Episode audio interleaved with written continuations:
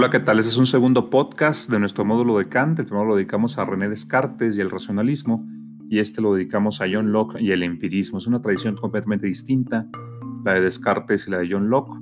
En filosofía se abre una tradición continental, ¿no? la de Francia y Alemania sobre todo, y la tradición inglesa o anglosajona, pues de Inglaterra y Estados Unidos. Y este filósofo pues es de los fundadores, de los más importantes representantes de esta segunda tradición, la anglosajona que es muy empirista, hablaremos de eso el día de hoy en este podcast, eh, distinta pues la tradición a la del racionalismo continental, la del empirismo inglés.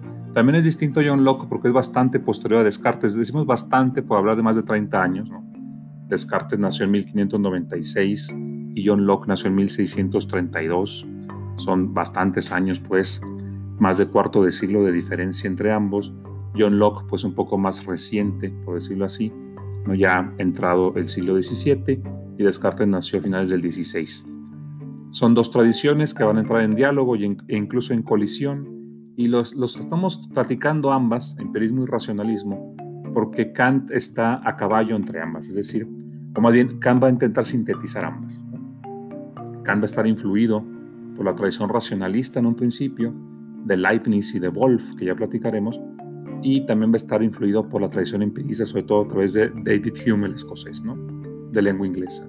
Entonces tiene estas dos influencias Emmanuel Kant, va a intentar superarlas, va a intentar combinarlas, sintetizarlas, recoger lo mejor de cada una, ¿no? para encontrar su propio camino que se, llama, que se llamará criticismo. Pero vamos a ver cómo el criticismo ya estaba en germen en estas dos tradiciones. ¿no? En Descartes ya decíamos que este análisis ¿no?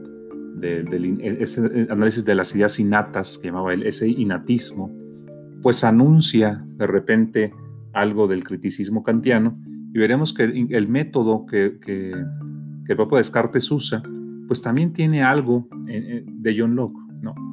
O sea, algo en John Locke también se ve de Descartes, ¿no? Eh, ahora, John Locke va a empezar una investigación que es consciente, conscientemente, pues, una investigación sobre los límites del entendimiento humano o del conocimiento humano, y eso también es muy kantiano, eh, que, antes que antes que ver eh, o investigar la verdad, hay que investigar el propio razonamiento, el propio conocimiento, ¿no? la tradición de la epistemología. Estamos, estamos hablando de temas de epistemología, pero como ya mencionaba yo en el podcast de Descartes, es una epistemología que tiene como finalidad última pues las preguntas metafísicas, o sea, ¿qué es lo que existe? Entonces es una investigación sobre el conocimiento, sobre los límites del conocimiento o del entendimiento, como le llaman ellos, esas palabras que tenemos que aclarar en su diferencia, y esa investigación sobre los límites de ese conocimiento, sobre lo que podemos conocer y lo que no, pues debe ser previa a la investigación ya de lo que es. Entonces se entiende que antes de lanzarnos a descubrir qué es lo que existe, tenemos que primero aclarar qué es lo que podemos conocer o qué es lo que no podemos conocer hasta dónde llega nuestro conocimiento o el problema de los límites del conocimiento sería este problema de la epistemología como rama de la filosofía. Bueno, ¿qué decir, qué decir de, John Locke? Pues seguramente conoció a Descartes, seguramente lo leyó, a Descartes. De hecho, parece que su filosofía, pues en buena medida es una respuesta a los postulados cartesianos, ¿no? En general, podemos decir que John Locke tuvo tres intereses en filosofía, la ya mencionada epistemología, también es un filósofo muy importante en ética y en política, es el padre del liberalismo, una tendencia pues dominante en la filosofía contemporánea, moderna y contemporánea. También fue un pensador que por ahí trabajó temas de religión y de pedagogía, pero quizá el principal de sus temas fue la epistemología. Yo creo que John Locke en filosofía es sobre todo un epistemólogo y también un filósofo político, en segundo lugar. Bueno, ¿cuál es el tema de la filosofía de John Locke? Sobre todo el que ya mencioné, los límites del entendimiento humano. Tiene un libro que es el principal de toda su obra, El ensayo sobre el entendimiento humano, que es justamente una investigación sobre qué es lo que podemos conocer y qué no podemos conocer. En eso, John Locke anuncia ya a Kant. ¿no? Kant también conscientemente, un siglo después, ¿no? que nacerá Kant un siglo después del nacimiento de John Locke aproximadamente, pues también se va a plantear esa, esa pregunta, ¿no? ¿Cuáles son los límites del conocimiento? Y toda su filosofía se encaminará por ahí.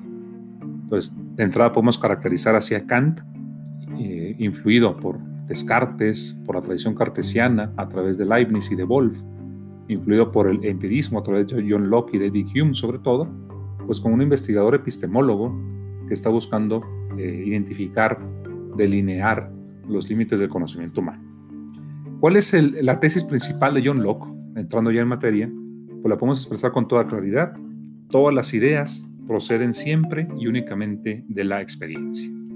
Repito, todas las ideas proceden siempre y únicamente de la experiencia. Dicha la tesis principal de John Locke, pues tenemos que aclarar los conceptos que la forman, el concepto de idea y el concepto de experiencia. ¿Qué es una idea en filosofía? Pues aunque nos parezca ahora muy común pensar, pues una idea es el contenido del pensamiento, ¿no? Yo tengo una idea, decimos, bueno, pues una idea pues algo no, no existe incluso, pero sí está en mi cabeza, en ese sentido es una idea, una idea siempre estaría en nuestra cabeza, ¿no? Es el contenido de lo que estamos pensando, tenemos ideas, es, digamos, el sentido que usa John Locke, aunque filosofía no siempre ha sido así, ¿no? Los que conocen un poco de Platón saben que para Platón la idea, eidos en griego, pues era algo objetivo, en el sentido de que podía estar fuera de la cabeza y subsistir, incluso aunque nadie la pensara. Las ideas de Platón son las formas perfectas de la realidad, entidades metafísicas, no abstractas, porque no son producto del conocimiento humano, sino que subsisten, incluso este mundo material sería como una copia, una degradación de aquellas formas perfectas que están como en otro plano de existencia. Esa tradición de idea pues ya está, ya está este, desfasada para John Locke. Para John Locke ya en su época pues idea va a ser lo que también era para Descartes ya el contenido del pensamiento. ¿no? Descartes cuando hablaba de ideas innatas se refiere a contenidos de nuestro pensamiento que sin embargo no venían de la experiencia. Y hablemos del término experiencia. Para John Locke y para Descartes y para después Kant, experiencia es este contacto con lo sensible. Lo exterior a través de los sentidos, sobre todo. ¿no? Es información que nos comunican los sentidos, los cinco sentidos, es la experiencia.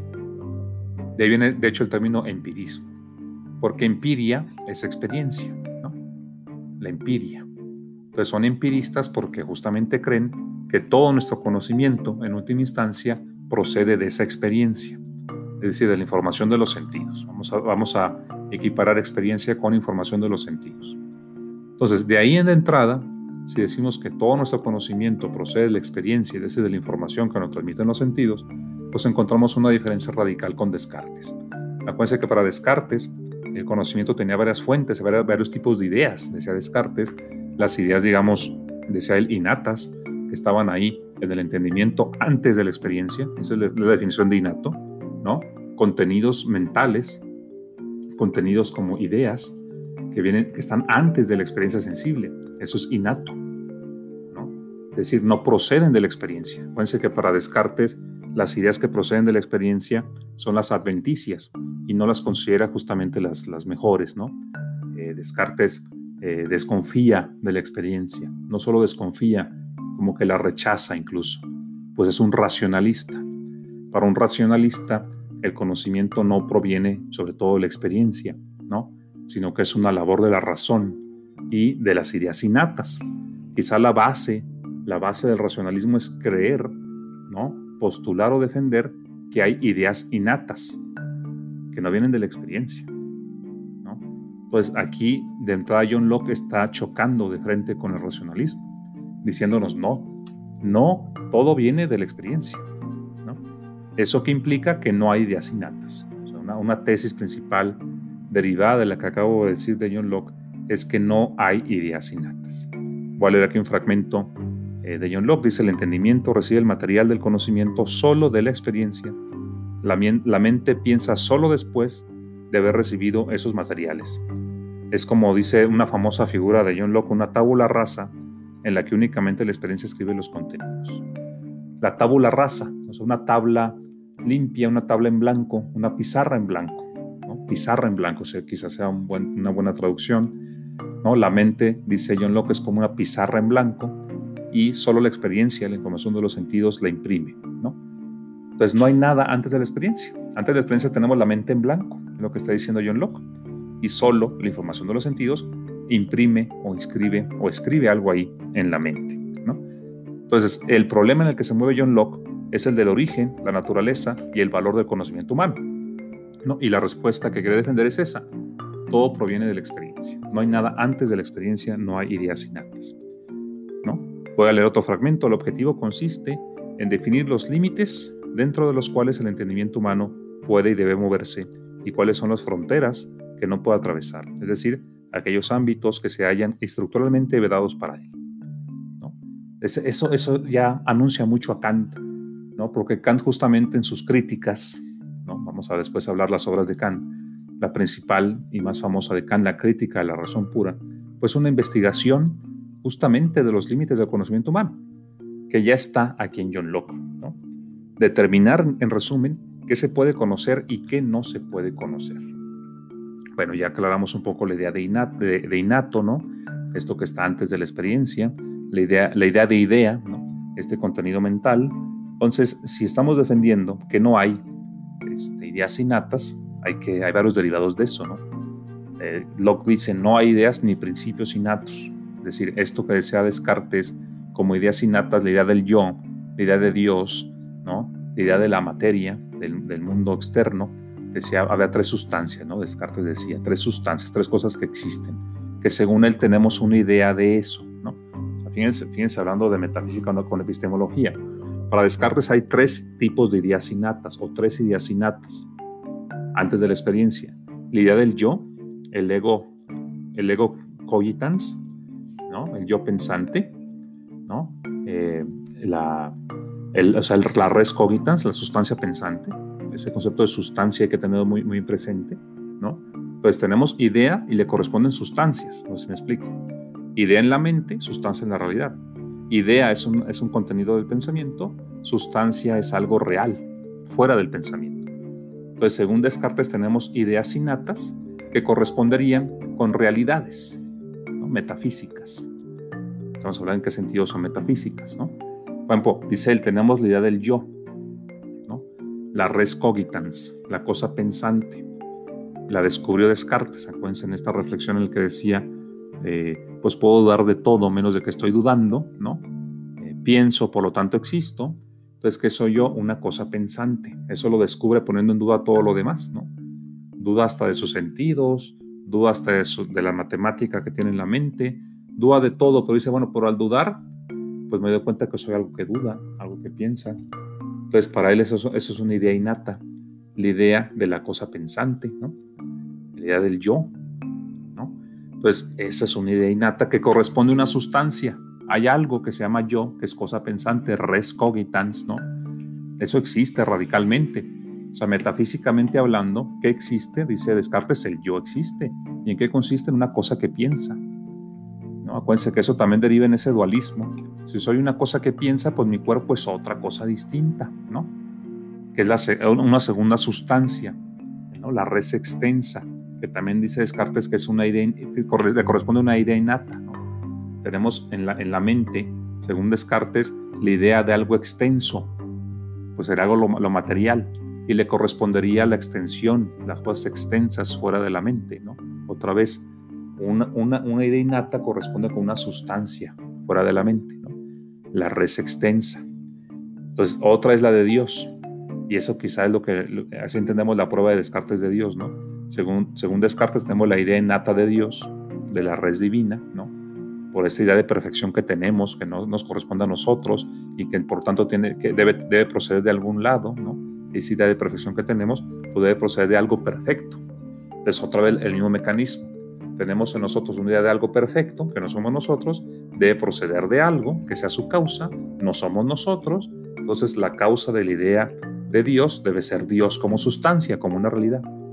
Entonces el punto es que hay una correspondencia entre las ideas y las sustancias.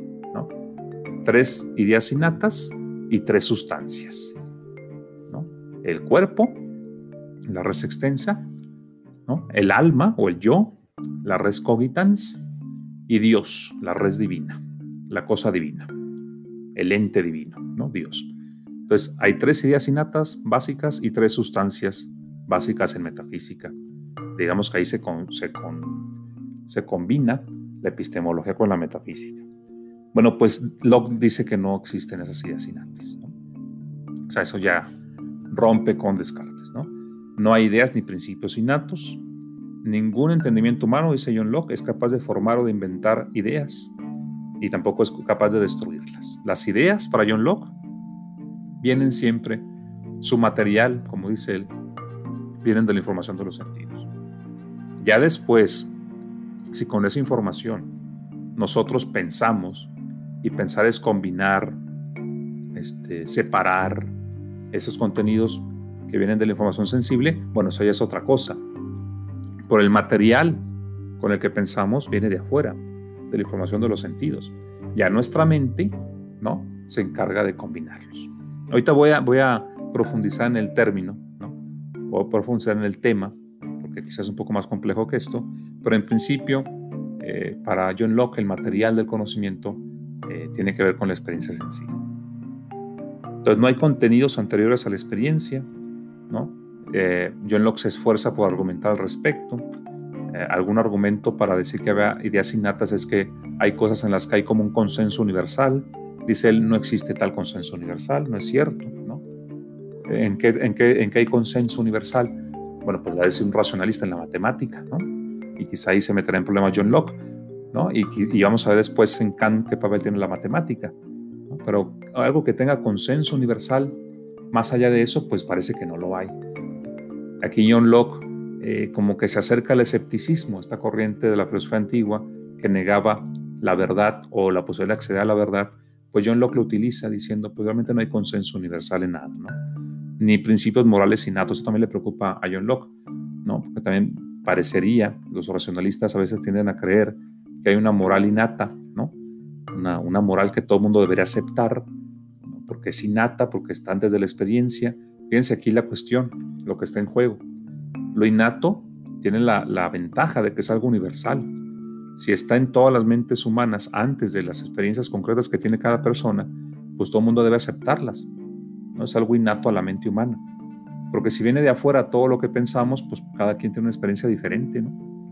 Tiene una perspectiva, ¿no? etcétera. Pero si no, si es innato, pues debe ser universal. Su verdad debe ser necesaria, acuérdense de ese concepto de necesario. En cambio, si todo lo hacemos venir de la experiencia sensible, como que se difumina esa universalidad. Eso es lo que está en juego y es lo que Kama intenta resolver. Bueno, eh, como dice John Locke, pues hay ideas eh, en la mente, eh, todas vienen de la experiencia, y aquí el reto de John Locke pues, es explicarnos cómo algunas ideas que parecen bastante complejas, a final de cuentas son o derivados o, vienen de la experiencia. ¿no? Bueno, para eso, John Locke va a proponer una, una clasificación de las ideas. ¿no? no todas van a ser iguales. Hay ideas simples en general e ideas compuestas. ¿No? Entonces, vamos a hablar un poco de eso. El reto de cualquier empirista, repito, es, bueno, si todo viene de la experiencia, dime cómo el concepto de democracia viene de la experiencia, o el concepto de ser humano viene de la experiencia hay conceptos que parecen muy abstractos. Entonces, esos vienen también de la experiencia. Entonces, lo que hace, lo que hace un empirista como yo lo que es explicarnos cómo hay ideas simples, ideas que están como más eh, puras o, digamos, menos combinadas, ideas simples, más inmediatas, que nos dan los sentidos, y después nuestro pensamiento combina esas ideas, nuestro pensamiento este, limpia esas ideas, combina esas ideas, entonces ahí surgen las ideas compuestas. Hay que hablar primero, y les decía que tengo que profundizarlo, eh, no, hay una no hay un solo tipo de experiencia para John Locke. Va a haber experiencia interna y experiencia externa. ¿A qué se refiere con eso? Pues la experiencia externa es aquella información que tenemos de objetos sensibles externos. ¿no? no sé, vemos un color, olemos algo, tocamos algo, pues esa es una experiencia de objetos externos. ¿no? sensibles, sensibles en el sentido de que pues nos transmiten información que pueden captar nuestros sentidos. Ese es un objeto sensible, ¿no? Aquel objeto que nos puede transmitir una información visible, audible, etcétera, ¿no? Bueno, esa es una experiencia externa. Pero también John Locke acepta una experiencia interna. La experiencia interna es cuando experimentamos nuestras propias operaciones mentales. Eso, eso es una experiencia interna de alguna manera observamos o experimentamos nuestro propio espíritu o el movimiento de nuestro ánimo o de nuestra alma, básicamente somos conscientes de las operaciones mentales que tenemos. Entonces hay una experiencia externa referida a objetos sensibles externos y experiencia interna está como conciencia de nuestras propias operaciones mentales. Y de ambas vienen ideas simples. Vamos a profundizar en eso. Todo esto en el ensayo sobre el entendimiento humano, repito, de John Locke. Dice John Locke, pues las ideas simples, una viene de la sensación. Cuando dice sensación se refiere justamente a los sentidos. Ideas de sensación a veces vienen de un solo sentido, un color, un sonido o un sabor. ¿no? Ideas simples de sensación son esas, las que vienen de un sentido, pero también hay ideas simples de sensación que vienen de varios sentidos. ¿no? Por ejemplo, dice, dice John Locke, la extensión, la figura, el movimiento o la inmovilidad de un objeto, ya requerimos combinar la información de varios sentidos para captar eso. Entonces, en general, hay ideas simples de sensación, de un sentido o de varios. O también hay ideas simples, es otro tipo de ideas simples de reflexión, que son esas, estas ideas que vienen de nuestra experiencia interna. Entonces, repito, voy a tratar de ser esquemático. Hay ideas simples que vienen de la experiencia externa, que les llama ideas de sensación, ¿no? y algunas vienen de un sentido y otras de combinaciones de información de varios sentidos, ¿no? Y hay ideas de reflexión que también son simples, solo que vienen de la, experiencia interna, que es cuando captamos nuestra propia percepción o nuestra propia abolición. La abolición es nuestros deseos hacia lo que tendemos, ¿no? Esas ideas simples son placer, dolor, fuerza, ¿no? Cuando somos conscientes de esas experiencias internas, ¿no? De esas operaciones internas, ¿no? No sé, vemos un, plato de comida, ¿no? Y pues ahí hay, por ejemplo, colores, hay olores, hay sabores, ¿no?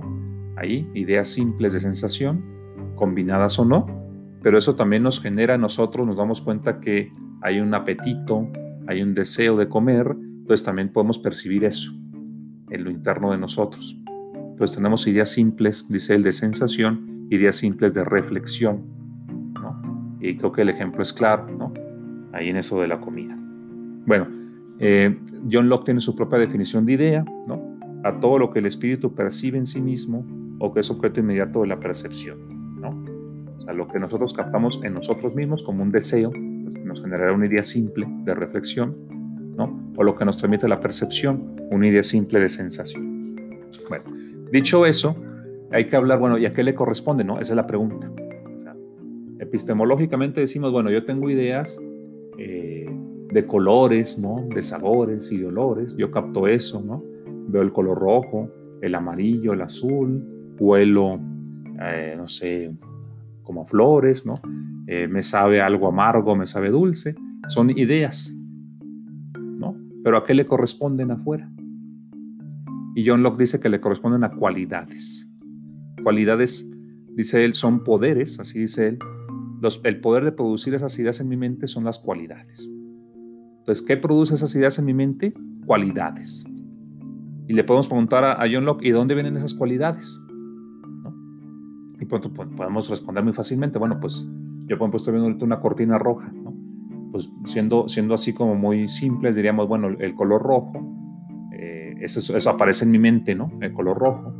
Incluso puedo cerrar los ojos y, lo puedo ver el color rojo, de alguna manera en mi mente, y es una idea, ¿no? Dice John Locke, ah, pues eso está en tu mente porque hay algo ahí, o más bien hay una cualidad hay un poder externo capaz de generar esa idea en ti.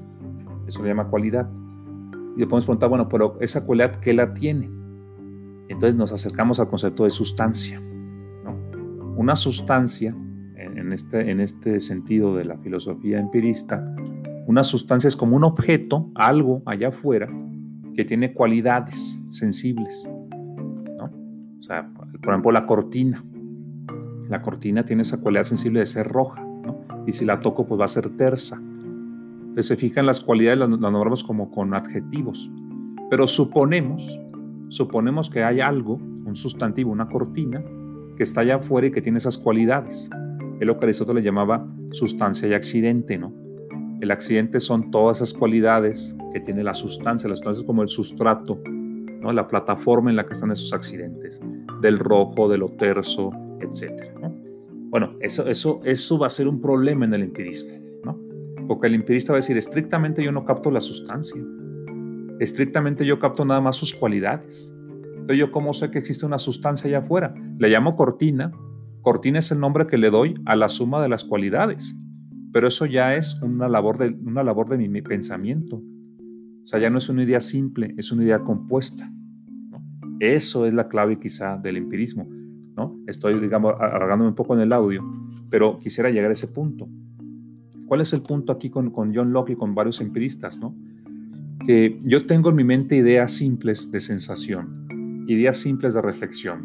Y si nos basamos en las primeras, esas ideas simples de sensación que corresponden a cualidades, ¿no? a poderes, como dice él, que son capaces de producir esas ideas en mi mente, los colores o los sabores o los olores, pues yo supongo que esas cualidades están ahí en algo afuera.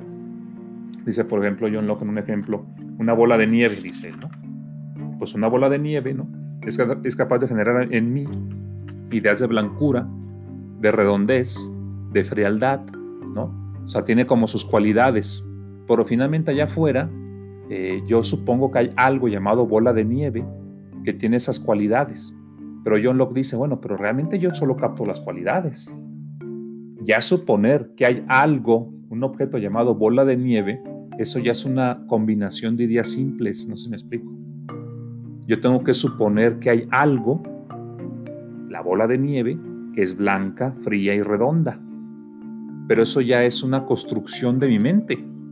Fíjense, fíjense, aquí, acá estamos llegando, ¿no? Estamos llegando a un, a, un, a un empirismo que está poniendo en cuestión la idea de sustancia. La sustancia ya no es algo allá afuera a la que yo le capto sus, sus cualidades, ¿no? La sustancia ya es un supuesto mío.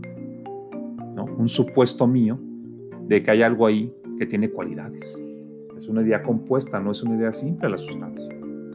Eso, eso es muy importante porque eh, así como divide este Locke las ideas en, simples y compuestas, también, defiende las, también divide las cualidades en primarias y secundarias. ¿no? Dice John Locke, bueno, cualidades primarias son la solidez, la extensión, la figura, la cantidad, el movimiento o el reposo. ¿no? Para él, esos son propiedades de los objetos mismos, son objetivas, ¿no? la solidez, la extensión, la figura, pero ya los colores, por ejemplo, los sabores o los olores, para John Locke son cualidades secundarias ya tienen que ver del contacto del objeto conmigo.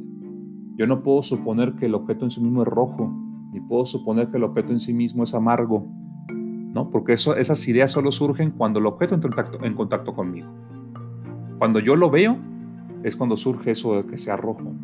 Cuando yo pruebo el objeto, por ejemplo, un alimento, en mí surge la idea de amargo, pero ya depende también de mis órganos sensoriales. O sea, el color rojo no solo depende del objeto, sino también de mis ojos. Entonces, ya son subjetivas en parte las cualidades secundarias. Pues color, olor, sabor y todas esas cualidades ligadas a los sentidos, para él son secundarias, no le pertenecen a los objetos mismos. Esas solo surgen cuando yo los percibo. Y según John Locke, la solidez del objeto, esa sí le pertenece al propio objeto. Esa es una tradición que viene desde los antiguos griegos, Decía Demócrito, el filósofo atomista, color, sabor, todo eso es opinión. Solo existen los átomos y el vacío. Los átomos no tienen ni color, ni sabor, ni olor, según Demócrito el atomista. Los átomos tienen peso, tienen extensión, tienen solidez, si acaso, pero solo se vuelven rojos, amarillos, amargos, duros cuando yo los percibo. Pues ya son eh, esas, esas sensaciones producto en parte también de mi aparato sensorial. Eso va a ser muy importante también para Kant, ese, este background, digamos, de John Locke. Entonces, quedémonos con eso. ¿no? Para un empirista no hay ideas innatas, todo viene de la experiencia y entonces el problema es explicar ideas que parecen pues muy difíciles de derivar de las sensaciones. Entonces, John Locke se dedica a hacer toda una explicación de cómo combinamos ideas simples para formar ideas compuestas. Por el meollo del asunto es ese. La sustancia como objetos externos, ¿no? Eh, objetos independientes de nosotros, que son base de cualidades. La sustancia es algo que existe realmente allá afuera o es un supuesto mío de mi mente ¿no? para explicar el soporte, digamos, de las cualidades sensibles. Entonces el problema de la sustancia ahí está planteado, es un problema metafísico, pero se fijan, todo está conectado con la epistemología. Espero haber sido claro y nos vemos en un próximo. Muchas gracias.